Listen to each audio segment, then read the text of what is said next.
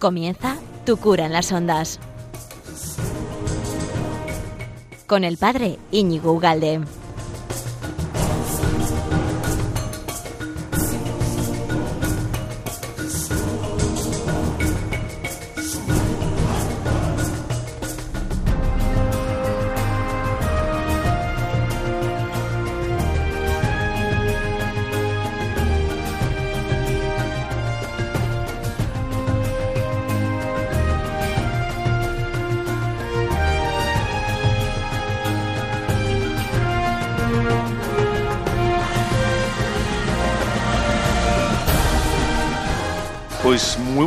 Amigo de Radio María. ¿Qué tal estás?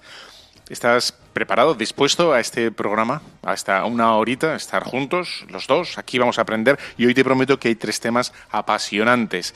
Dos de ellos que me, me, superan, la verdad, y por eso, o sea, quiero, quiero como los toros, ¿no? Y quiero investirlos, aunque ya sé que, que no va a ser posible desmenuzarlos perdón, eh, inmediatamente o, dejarlos a, cero porque es como un algo que se propaga constantemente y, en fin, que es el ateísmo y no, no me preocupa tantísimo el ateísmo como fenómeno, sino eh, las razones con las, eh, con las que se explica, ¿vale? Los argumentos que utiliza que sobre todo me, me, da, me da, vamos, coraje y me hierve la sangre que a estas alturas todavía haya gente que, que no consiga rebatir esos argumentos porque, como vamos a ver, ¿no? Eh, son argumentos que, bueno, si fueran por otras razones, pero, pero las, las que eh, esgrime me parecen absolutamente insuficientes. Bueno, ese sería como el primer bloque que quiero compartir contigo, ¿vale? Razones falsas, razones insuficientes para un ateísmo convincente. ¿Qué te parece el titular? Sería ese, ¿no? El segundo es el otro día estuve comentando, y lo puedes ver en las plataformas, que gracias a Dios tengo eh, Tu Cura en la red, eh, ya en YouTube, en Facebook, en Instagram o en Evox. Estuve un rato de cháchara, eh, a gusto, una, una, tertulia estupenda con un catedrático de historia, y el cual eh, nos enseñaba cómo en los 200 últimos años de historia, y solo en estos últimos 200, aproximadamente de 1830 aproximadamente hasta la fecha, la Virgen se ha aparecido que nunca. ¿eh? en comparación con los otros, digamos, 18 siglos. ¿eh? pero infinitamente más. No, o sea, hay una proporción matemática. El 80% de veces más en los últimos 200 años, ¿no? Y hay una razón. Hay una razón por la que se está apareciendo mucho más constantemente. Y de hecho, eh, podéis ver en esa explicación que en esa tertulia un mapa plagado de puntos donde se ha aparecido por un lado oficialmente y por otro lado presuntamente porque está en investigación, ¿no? Ahí lo podéis ver en, en esa tertulia. Eh, y luego el último, el último apartado de este programa es un razón para la, para la esperanza o por lo menos para el sentido común. Y, y nos adentraremos en cómo el Reino Unido ha echado freno al cambio de sexo entre menores. Y para muchos esto les parecerá aterrador, para nosotros nos parece positivo porque nos parece una aberración, pero no, no es más una imposición, digamos, subjetiva, eh, una lucha eh, para frenar derechos, sino se, se motiva o está causado en una serie de bueno, experiencias que están teniendo que son absolutamente tristes, ¿no? De cómo los que han entrado en este proceso de cambio de sexo, pues están, están bueno, en una situación tan, eh, en fin, mala que, o desesperada que han levantado la voz diciendo que por favor que frenen, ¿no? Bueno, y ese sería el último bloque. Por lo tanto, eh, sabiendo que tenemos mucho que tratar, comenzamos en breve.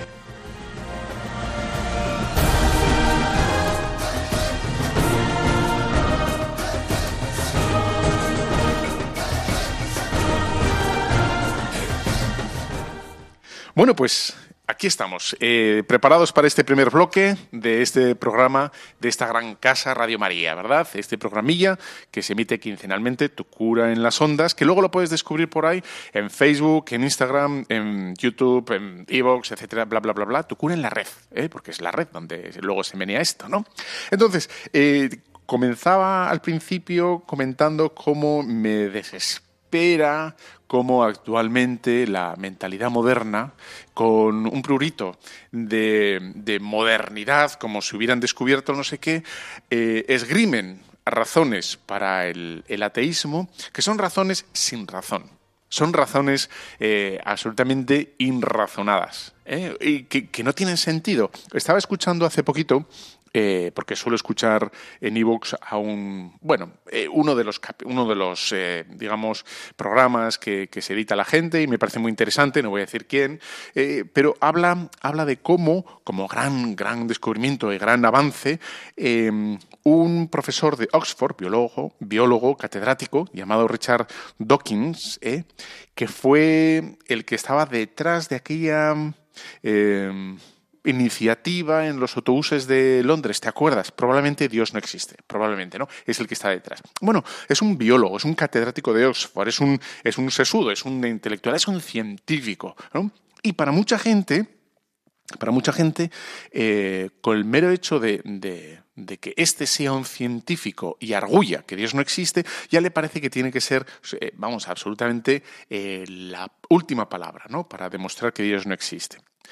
Este biólogo, eh, Richard Dawkins, tiene un par de libros, y entre ellos el más conocido es El género egoísta, ¿eh? en el cual intenta mostrar, mostrar, o demostrar, mejor dicho, cómo eh, Dios no existe. Y su gran argumento sería el evolucionismo. entonces, cómo el evolucionismo sería capaz, según este hombre, de explicar absolutamente nuestra, mm, nuestra aparición. ¿eh? Pero claro, ya aquí está, digamos, como la trampa que, hombre, yo, yo, no soy catedrático de Oxford, ¿no? Yo soy un sacerdote de pueblo, pero yo he leído a los grandes, ¿eh? he leído a los grandes y ofrecen razones es decir, no arguyen eh, con argumentos de autoridad, porque yo te lo digo, yo te lo mando. Eso sería un argumento de autoridad por el cual uno tendría que como despojarse de la cabeza, del razonamiento y tendría que obedecer por obedecer. ¿no? Sin embargo, los grandes eh, arguyen y, dan razones y dan criterios para mostrar por qué hay cosas que son insuficientes, es decir, están mal explicadas, insuficientemente explicadas, ¿no? Entonces, este buen hombre, el Richard Dawkins, eh, bueno, el promotor este del ateísmo, eh, lo que viene a decir es que, bueno, nosotros, nosotros somos explicables por, por azar, y por selección natural. Eso, eso sería su gran argumentación. No hay nada, o sea, no habría dentro de, la, de su explicación, digamos, de, la biología o, de todo el mundo científico, eh, de la biología, etcétera, no habría más. Es decir, eh, él se conforma con explicar absolutamente todo, todo es todo, con azar es decir, la, pura casualidad, ¿eh? la casualidad y la selección natural. Es decir, que habría una serie de, un bombo, un bombo de la este de, la lotería. Entonces hay una serie de bolas, infinitas bolas o cuasi infinitas bolas, y entonces ha salido eh, justamente una bola. Eso así dicho, que puede parecer que, es posible, y bueno, es casualidad, ¿no? Una bola, la que tú habías dicho, el, el número 12.273.000,5 podría ser, pero es que deja de explicar eso, deja de explicar un montón de cosas, De tal manera, no es que las deje sin explicar, es que las deja sin sentido. ¿eh? ¿Cómo? Entonces, tengo aquí un montón de preguntas que, o sea, no se pueden explicar así, ¿no? Con el azar y con la selección natural. Entonces, este hombre o esta explicación, ya vamos a olvidarnos del hombre y vamos a centrarnos en, su razonamiento, en su discurso, en cómo lo explica, ¿no? Y de puro azar, puro azar. Hemos salido por el puro azar, la casualidad, ¿eh? Casualidad. Y dice, bueno, pues esto no explica en absoluto ¿eh? ¿Cómo puedes salir de algo simple, absolutamente simple y sencillo, como puede ser eh, incluso bueno, una explosión, una cosa, ¿no? Que es una cosa desordenada, ¿eh? ¿Cómo puede salir un, un orden tan perfecto? como es todo el cosmos. El cosmos está lleno de orden, un orden milimétrico, un orden que se cumple a la perfección. No es que se cumpla a la perfección, sino que los científicos, él mismo, eh, eh, sabe perfectamente que todo está atado y se somete a, leyes. Eh. Y, si no, y si no se encuentra como una enfermedad o o una variación en la naturaleza, saben que detrás hay una ley, hay un porqué, hay una causa. Es decir, que ellos mismos saben que nada en la naturaleza está sujeto al azar, a la casualidad, a la espontaneidad, sino que todo responde a una norma, a una ley, a un algo que a lo mejor es verdad que no lo conocemos ahora, pero se va a conocer. Es decir, que se estaría contradiciendo, es decir, la suma, el sumo orden y la suma ley, eh, de que sería el universo es una ley matemática, podríamos resumirla en una ley matemática, resulta de algo que, es eh, espontáneo, que, es eh, el azar o absolutamente la variabilidad, ¿no? Y además, eh, claro, con el ejemplo que te he dicho del bombo, eh, del bombo de coger una bola y que coincida contigo, uno podría aceptar, ¿no? Y dices, bueno, pues sí, podría pasar, es verdad, podría pasar, y yo acepto que se podría pasar, ¿no? Una de no sé cuántas millones, pues podría pasar. Pero claro, aquí hay trampa en, este, en esta visión. ¿Por qué? Porque lo que ellos nos dicen es que hay, fíjate, ¿eh? azar y selección natural. La selección natural significa que a lo largo del tiempo, y el tiempo no es una hora, ¿eh? o cinco minutos, o, un mes, sino de millones de años. Estamos hablando de millones de años. Todos esos cambios, millones y millones de cambios que se han ido dando en los procesos, han sido los necesarios, los adecuados, y no otros que podría haber habido. ¿Eh? en todas esas potencialidad que tienen eh, cada instante, ¿eh? cada instante ha podido variar hacia una dirección o hacia otra. bueno, pues todos esos millones de cambios que se han dado a través de millones de años, resulta que dan lugar a un orden absoluto y a una precisión absoluta. Y dices, bueno, ya, ya no es una bola eh, que casualidad la cojo en un momento, sino que es una bola que la consigo, la, la cojo siempre en cada momento que paro el bombo. Cada vez que paro el bombo sale mi número, sale mi número, una vez y otra vez, porque cada vez a lo largo de estos miles de millones de años de evolucionismo me está diciendo que el azar, la casualidad, ha ido directamente hacia lo que estamos ahora, ¿no? Un mundo absolutamente perfecto y equilibrado. ¿eh? con leyes, con normas, eh, con ciclos que se regulan, que, se, que parece casi casi que se esperan el uno al otro, ¿no? Bueno, y más preguntas que no responde este, este científico con, con, su criterio. Y por lo tanto, es un criterio acientífico, si deja de responder otras preguntas, que son preguntas legítimas, ¿no? Y es, ¿Cómo, es que la materia evoluciona así? ¿Cómo es que parece que sabe la, materia hacia dónde ir? ¿Cómo puede ser? Otra pregunta. ¿Cómo puede ser que en cada cambio se dieran las circunstancias óptimas para cada cambio? Porque, bueno, pueden regularse, pueden pasar que a lo largo de una temporada eh, esa selección natural, ¿eh? Eh, bueno, pues durante una temporada pues den lugar a la aparición de ciertas vidas, ciertos procesos o ciertas estructuras moleculares o ciertas lo que quieras. Pero estamos hablando de, de que a lo largo de cada uno de los estadios se dan las situaciones óptimas. Óptimas, óptimas. No casuales, sino óptimas para que se dé el cambio necesario. No, eh, no estamos hablando de una casualidad, de, que estén tres, piedras en fila. ¿eh? He tirado tres piedras al aire y han caído las tres en fila, en línea recta. ¿eh? Eso es una, sería una casualidad. Sino estamos hablando de, temperatura, de, procesos adecuados, de presencia de productos o de elementos básicos necesarios, de presión necesaria, de, de tiempo necesario, etcétera, etcétera, etcétera. ¿No? Un montón de variables. No, no, es solo una eh, que se estén en línea, sino un montón de variables. Otra es, ¿cómo se explica que de los, de los organismos más sencillos, más simples, que son unicelulares, ¿no? ¿Cómo puede ser que de ahí, del uno, salga la multiplicidad?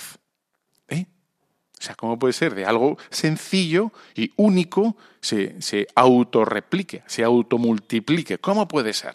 ¿Cómo puede ser? ¿No? Y eso lo tienes que explicar. ¿no? no solo que se automultiplique, sino que esa autorreplicación sea eficaz. Lo tiene. Y aquí, aquí hay otra trampa, ¿eh?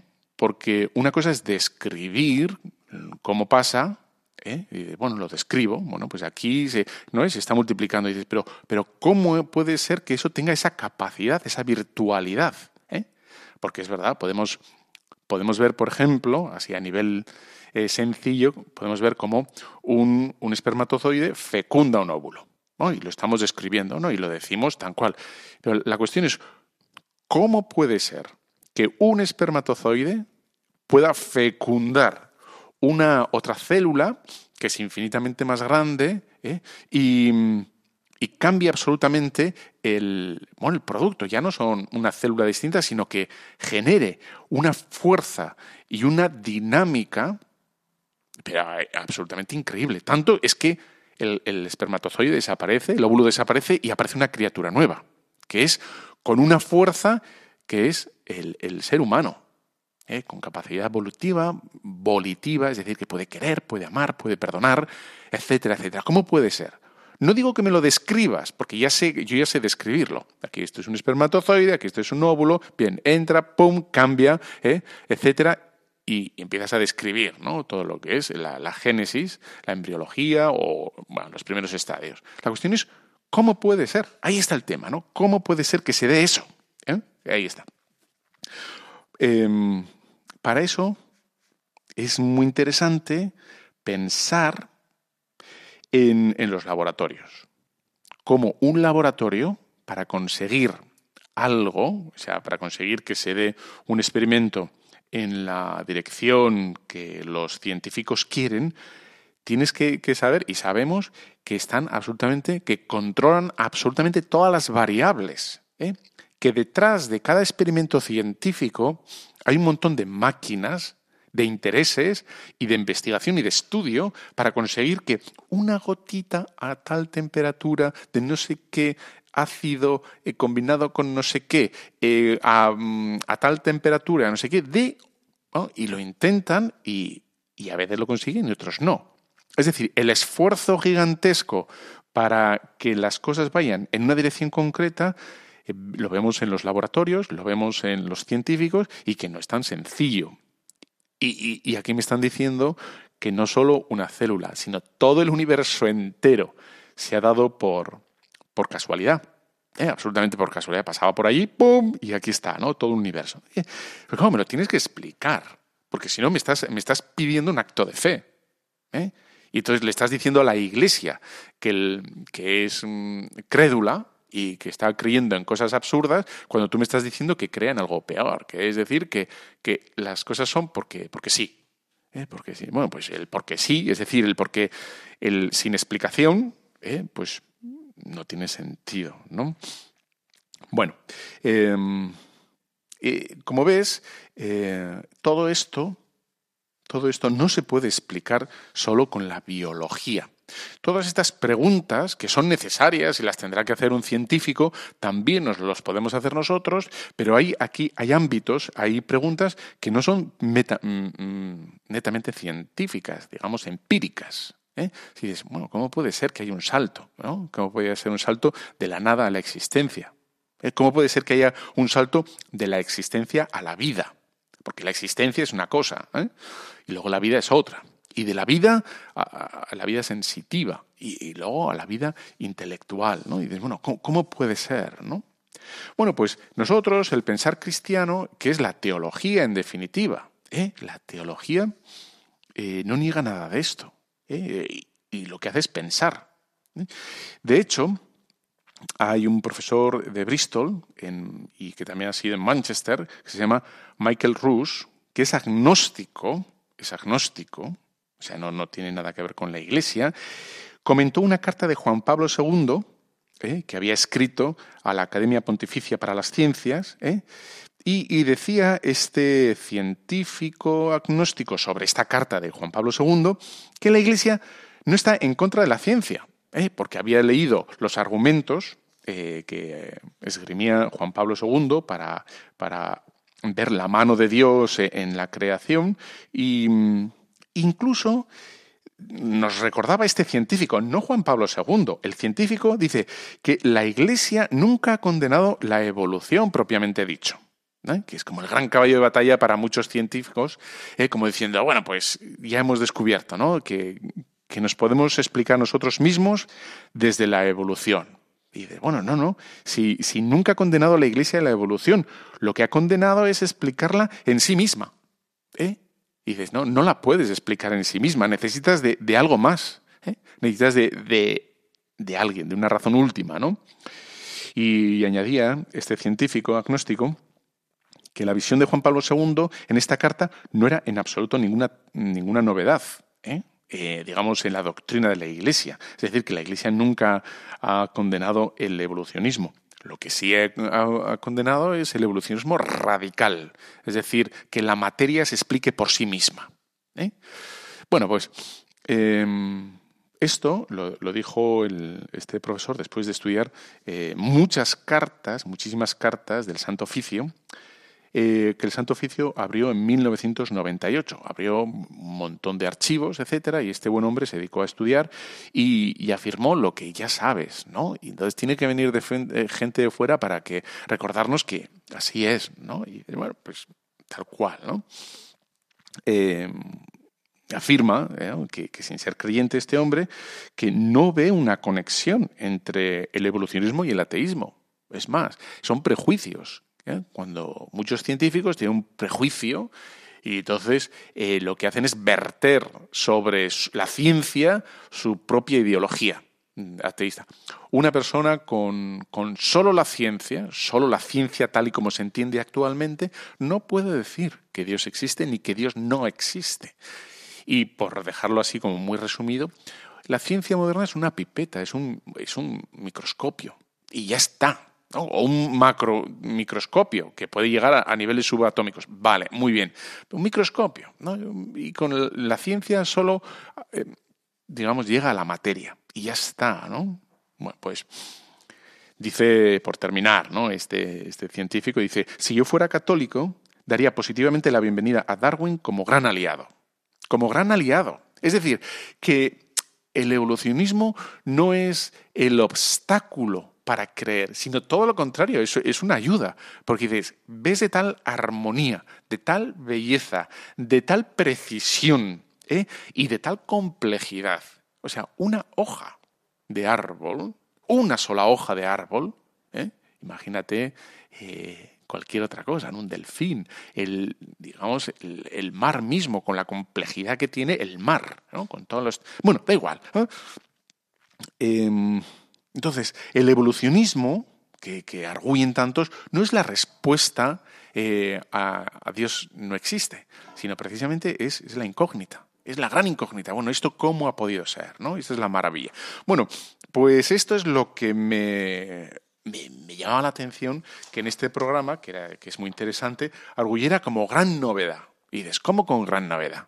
O sea, si tienes un montón de científicos y, el mismo Darwin ¿eh? y el mismo Newton afirmaban que sus teorías, que son las que ahora mismo se, utilizan para, bueno, denigrar o para responder la, que el, bueno, refrendar el ateísmo, dicen, no, no, no, si todo lo contrario, sabían que mucha gente iba a venir detrás, detrás de esas teorías y, y, fueron los primeros en negarlo. Y dices, no es así, no es así. ¿no? Bueno, apasionante, ¿no? ¿no? Pero estamos a estas alturas y dices, no, pues si, quieres, si quieres eh, apoyar el ateísmo, si quieres, eh, bueno, pues defenderlo, pero utilizar argumentos nuevos, sofisticados, o reciclalos, pero no puedes volver a utilizarlos de siempre porque no, son, no pueden ser verdad, ¿no? O por lo menos no científicos, ¿no?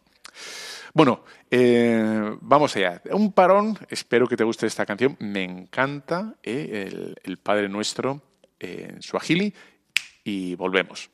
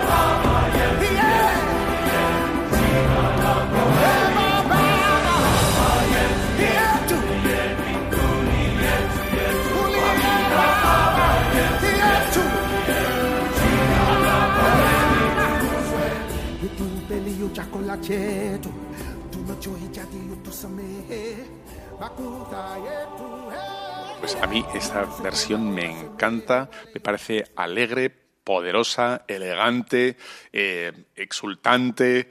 Y por eso te la pongo, por eso te la pongo. Bueno, pues estamos aquí en Tu Cura en las Ondas, en este programa quincenal, en Radio María, esta gran casa que nos aloja y que nos posibilita conectarnos eh, entre tú y yo.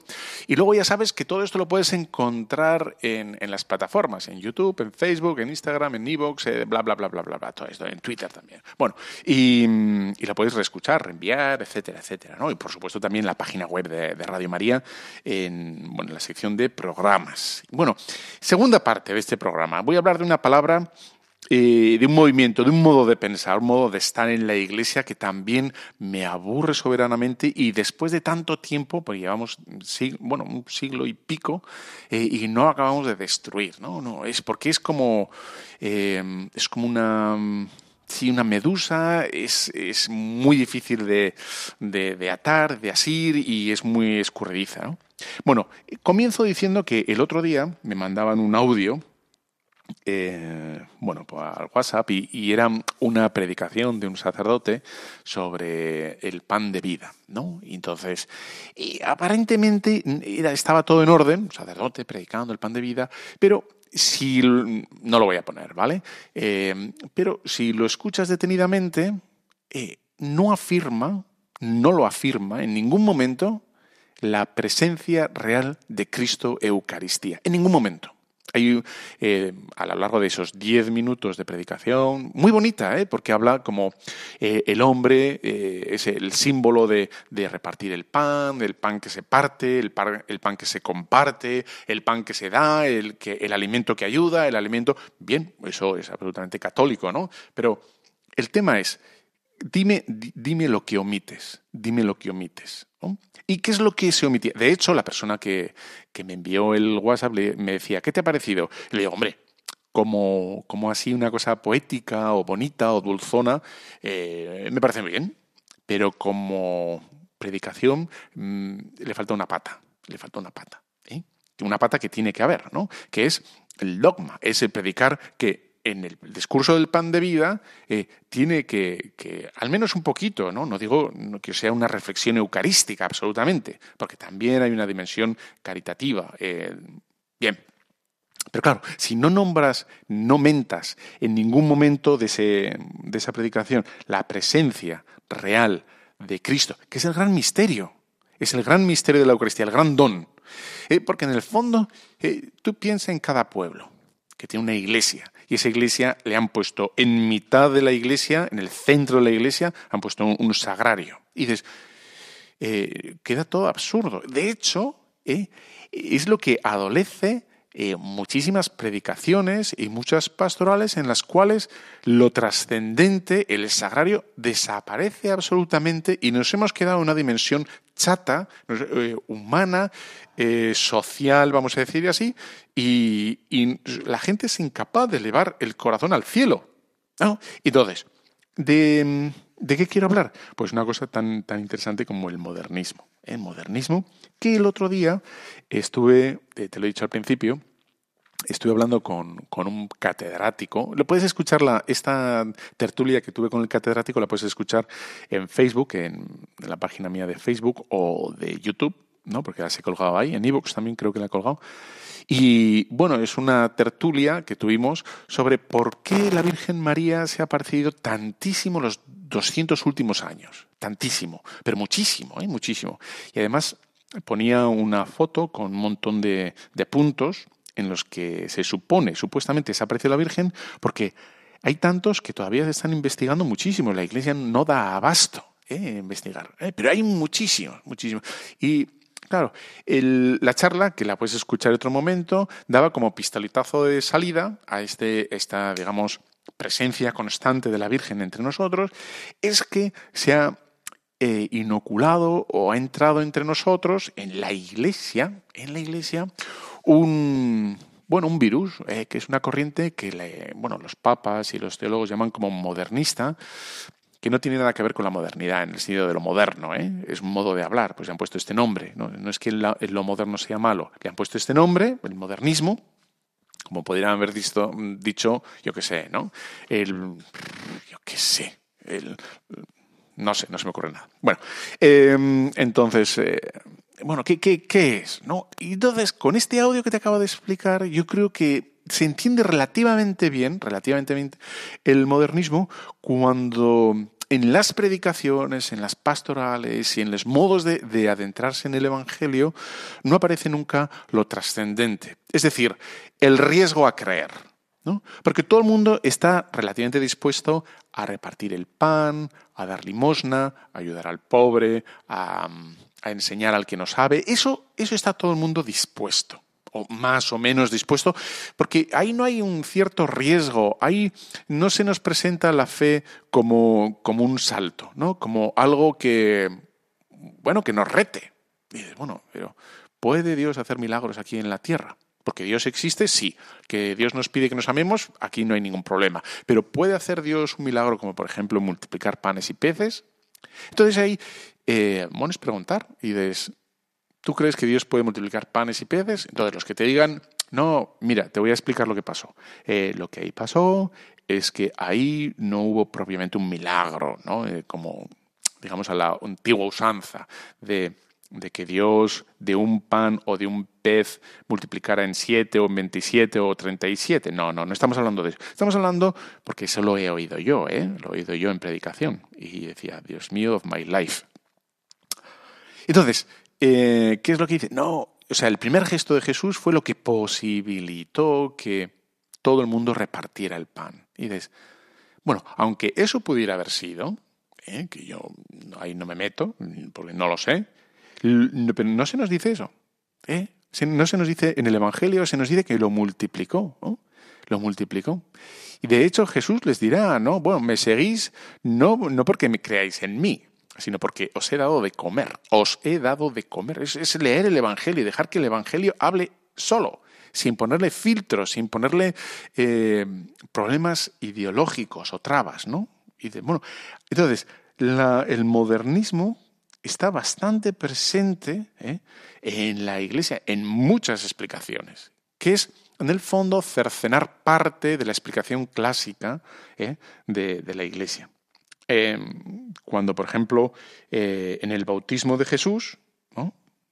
No, se habla de que el cielo se abriera propiamente y hubiera una epifanía, una manifestación del cielo declarando que es hijo de Dios, sino muchos lo explican, por ejemplo, como que Dios tuvo, perdón, Jesús tuvo una experiencia mística, una experiencia, y que en ese momento eh, fuera el elegido. Y no, no, no, no, el Evangelio no dice eso. El Evangelio no, no dice que en ese momento Dios lo eligiera a Jesús como, sino lo que está diciendo, este es mi hijo. ¿Eh? Sonó como un trueno, dice el Evangelio, sonó como un trueno. Es decir, oyeron los de fuera. Fue algo objetivo, externo. El problema es que nos cuesta creer en lo sobrenatural, nos cuesta creer en esas cosas que digamos que en el día a día no lo vemos, no tenemos experiencia y por tanto hacemos una especie de reconversión, hacemos una interpretación, digamos, racional o comprensible o, más facilona que no nos comprometa a decir, hombre, hombre, hombre, que, que de una virgen nazca un niño, pues vamos a decir que entonces le da un, giro a la explicación, de tal manera que ya no hay, ya no hay por qué creer, no haría falta creer, no, no haría falta tener ese, el don de la fe, de, de creer que, bueno, porque no lo veo tan claro, ¿no? Con la sola razón, con la... Entonces nos explican todo de, un modo que, que no, hace falta, no haga falta la asistencia de la fe, que en definitiva la asistencia de la gracia la gracia de Dios que nos posibilite, eh, bueno, pues en definitiva hacer un acto de una confesión. Yo creo en Jesús de Nazaret como Hijo de Dios, como el que tenía que venir al mundo, dirá Pedro, ¿no? Creo. Eso es un acto de fe, creo. Em, también si, si vais a esta gente, a este movimiento que se ha inoculado y que el Papa, bueno, escribió eh, el Papa Pío X, hace ya mucho tiempo, eh, escribió un par de, documentos, el Lamentabili y la Pascendi, hablando de este problema. Bueno, pues otro, otro modo de, como de rebajar la tensión sobrenatural lo dicen en el tema de la resurrección. Eh, en muchos domingos de resurrección no se dirá explícitamente que el cuerpo de Jesús desapareció para entrar en gloria y aparecerse a los discípulos. Y los discípulos lo tocaron. Santo Tomás metió los dedos en la llaga. Sino que hablan como, eh, como digamos, la esperanza superó el miedo. ¿no? Y entonces Jesucristo venció porque, digamos, su mensaje permanece vivo en el corazón de la iglesia. Hacen y, esto no es falso, otra vez, tampoco es falso, pero no, no explican o em, omiten esa otra parte que es la, la, que necesita un acto de fe. dices, vamos a ver, yo me creo que Jesús de Nazaret estaba muerto, eh, frío en la tumba, frío, y, y su cuerpo resucitó, está vivo ahora presente. ¿eh? y que se apareció a los discípulos y que no se lo creían y que metieron los dedos y, dijo, Tomás, ven, mete el dedo aquí en mi llaga, no seas incrédulo, sino creyente, o hacen una explicación, subterfugio, ¿eh? que, mm, bueno, que hace que, el, digamos, el acceso al Evangelio sea, sea más, más sencillo o menos agresivo eh, intelectualmente hablando, vamos a decir así, ¿no? Y después, bueno, pues ahí está el tema. Ahí está el tema. Bueno, pues como ves, este es un problema que a mí la verdad es que me, desfonda bastante. Me desfonda bastante porque dice, bueno, en el fondo es estar en la iglesia, porque además lo decía así en la Pachendi, lo decía el Papa, ¿no? Toda esta gente no quiere salir de la iglesia. Dices, bueno, si no crees en ello, no crees, bueno, no pasa nada. Tienes otras confesiones, ¿no? Ahí está el, mundo protestante, que efectivamente son los que oficialmente versionean el Evangelio. Hacen cada uno su versión. Bueno, vale. Y después, pues, lógicamente, vete a la que encaje en tu mentalidad, ¿no? No, quieren estar dentro. Y lo dice así. Y desde dentro, eh, eh, modificar el credo, modificar. Y dices, claro, y es complicado, ¿no? Porque bueno, cuando les escuchas no dicen, digamos, em, expresamente, no niegan el, contenido de la fe, pero a la larga a base de vacíos, de silencios, ¿eh? de, no explicar la totalidad de la fe, claro, se queda una fe deformada. Si una persona, voy a hablar de un sitio que me acuerdo perfectamente, no voy a decir cuál, un sitio que durante años, ¿eh? años, se explicó eh, el tema del sacerdocio ministerial y el sacerdocio, digamos, bautismal eh, de forma incompleta. Bueno, ya sabes que tú, por el, por el mero hecho de estar bautizado, eres sacerdote y puedes participar en la Eucaristía de otro modo distinto al que participa el sacerdote ministerial. No solo puedes participar en la Eucaristía, ¿eh? porque parece que es, no, no, es un, es un don, ¿no? Participar ahí por el bautismo, sino que además puedes también ofrecer sacrificios agradables a Dios. ¿eh? Ahí está la maravilla. Bueno, pues esto, esto, eh, si, si, lo explicas esto solo constantemente durante 20 años, 15 años, ¿eh? que todos somos sacerdotes por el bautismo, todos somos sacerdotes por el bautismo, y omites el sacerdocio ministerial, ¿eh? la novedad, lo que aporta, la distinción, que, que hay, qué sentido tiene el sacramento del, del orden, si, si, no lo explicas, ¿qué va a ocurrir en esa, en esa cabeza católica? Pues que no va a valorar el sacerdocio, porque va a pensar que él ya es el sacerdocio sin creer ministerial. Lo va a pensar por, por omisión, ¿no? Este es el problema, ¿no? Bueno, pues esto es el, el, uno de las, de las bueno, los problemas que tiene dentro de la iglesia y que ahí estamos, ahí seguimos luchando y que, pues eso. Venga, te dejo con esta, con esta canción también, que es eh, bien bonita, de, bueno, que me ha pasado un amigo y que me parece muy triunfal, muy, muy de Pascua. Vamos allá.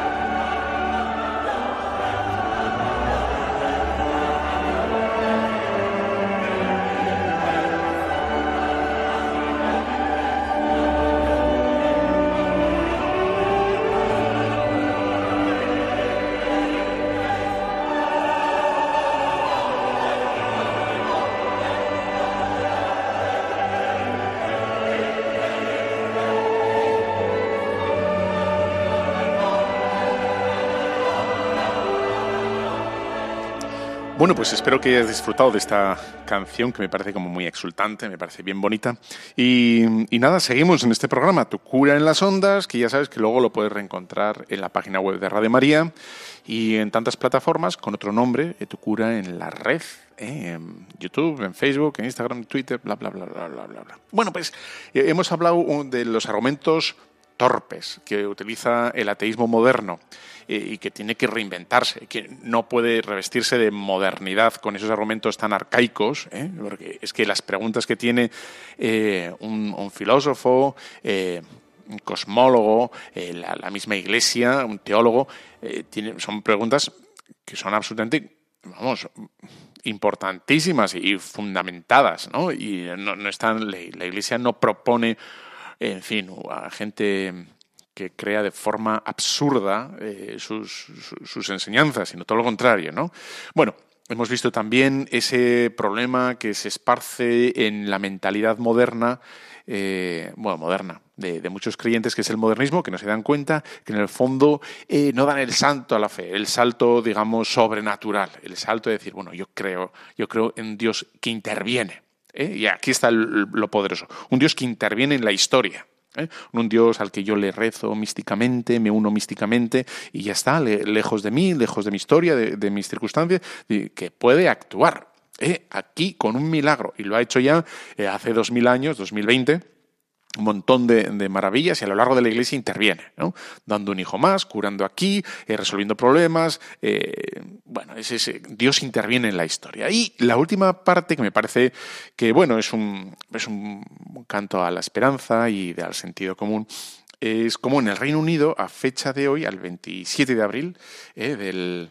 Bueno, al 27 de abril, vamos, estamos a, a 20, 30. Bueno, eh, pero la noticia es del 27 de abril. El Reino Unido echa freno al cambio de sexo de menores, ¿no? Bueno, y y vamos a explicar por qué. No es sin más que cercene algo y digamos porque han llegado a la mayoría, sino que hay un razonamiento lógico detrás. dice, la ministra de Igualdad del Reino Unido, Liz, ha anunciado en el proyecto de reforma de ley de reconocimiento de género del 2004, que se dará a conocer este verano, habrá una disposición encaminada a prohibir que los menores de 18 años puedan someterse a procesos irreversibles como denominada reasignación de sexo. ¿vale? Eso es lo que ha anunciado. En la intervención del 23 de abril ante el Comité de Mujeres e Igualdad de la Cámara de los Comunes, esta política, eh, que es conservadora, aseguró creer firmemente en la libertad de los adultos para hacer lo que estimen oportuno, pues es un don de Dios, ¿no? Eh, libertad tienen, pero otra cosa es que lo hagan bien o mal, ¿no? Pero bueno, esta la reconoce. Dice, pero pienso, añadió esta política, que mientras las personas estén desarrollando todavía su capacidad de toma de decisiones, debemos protegerlas de adoptar decisiones irreversibles. ¿no? Bueno, y ahora vamos a ver por qué dice esto, ¿no? Dice que la reforma de la ley, eh, que, está, que es lo que viene a decir, que quiere reformar esta ley, eh, eh, es el resultado de una consulta que se inició en el 2018 por su precursora, que es Penny Mordant, o no sé cómo se llama, y se planteó con el objetivo inicial de facilitar un proceso legal de cambio de género. Luego, después de varios incidentes protagonizados por mujeres trans en espacios reservados solo para mujeres, como baños o vestuarios. ¿no?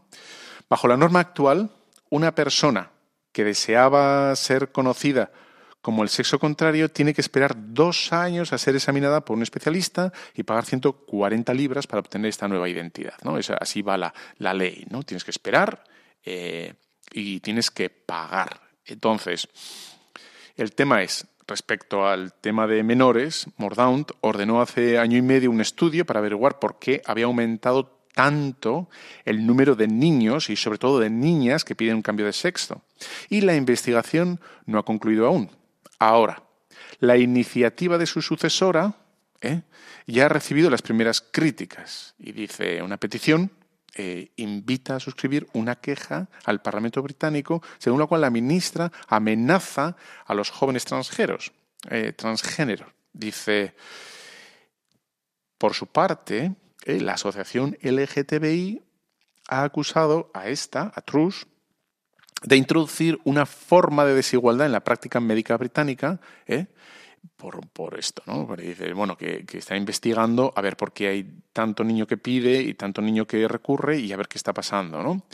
Y dice, mientras Laura Russell, del, del grupo Stonewall, eh, ha manifestado su disposición a reunirse con la ministra para hablar del tema, pues todo joven trans debe recibir la asistencia que necesita de forma informada y solidaria. Ya se ve que aquí hay, después del anuncio de, la ministra, los movimientos y las plataformas se mueven para, para que las cosas sigan como están, ¿no?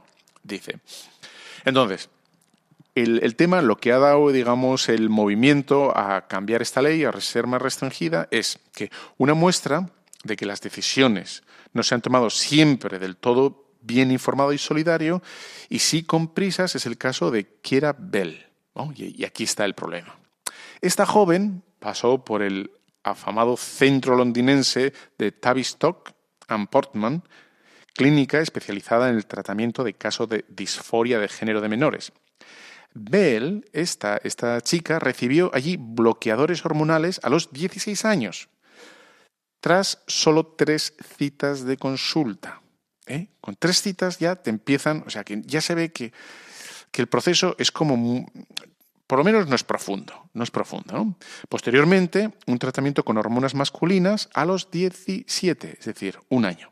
¿no? Empiezas directamente eh, con tratamiento de hormonas un año después. No, un año después no, durante un año. Y una doble mastectomía a los 20. Hoy, con 23 y fuera del tratamiento, ¿eh? porque ya se supone que está completo, dice que todavía tiene vello facial. ¿eh? Que, en fin, que no está bien hecho. ¿no? Entonces, la chica ha determinado que va a demandar a la clínica. Aquí está el tema, ¿no? Que le han dado un proceso demasiado rápido, no del todo completo, y cuando se dice el proceso, no solo a, lo hormonal, a lo químico, sino todo a lo previo, ¿no? A entrar, ¿no? Y dice ella, dice ella, pienso que el actual sistema de afirmación que aplican en Tavistock, en esta clínica, es inadecuado, pues no permite explorar esos sentimientos de disforia de género ni investigar en las causas subyacentes de ese trastorno. Y dice, no creo que los niños ni los jóvenes deben poder consentir al uso de estos fármacos hormonales experimentales tan fuertes como lo hice yo. O sea, ya hay una voz aquí discordante que, que dice esto, ¿no?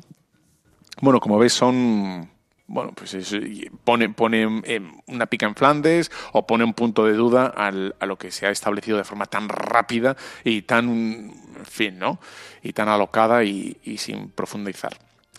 Bueno, pues hemos llegado al fin, se me ha ido un poco los minutos. Eh, te dejo hasta, hasta el próximo, dentro de 15 días, y dejo con la bendición de Dios Todopoderoso, Padre, Hijo, Espíritu Santo, descienda sobre cada uno de vosotros. Gracias por estar ahí. Un fuerte abrazo.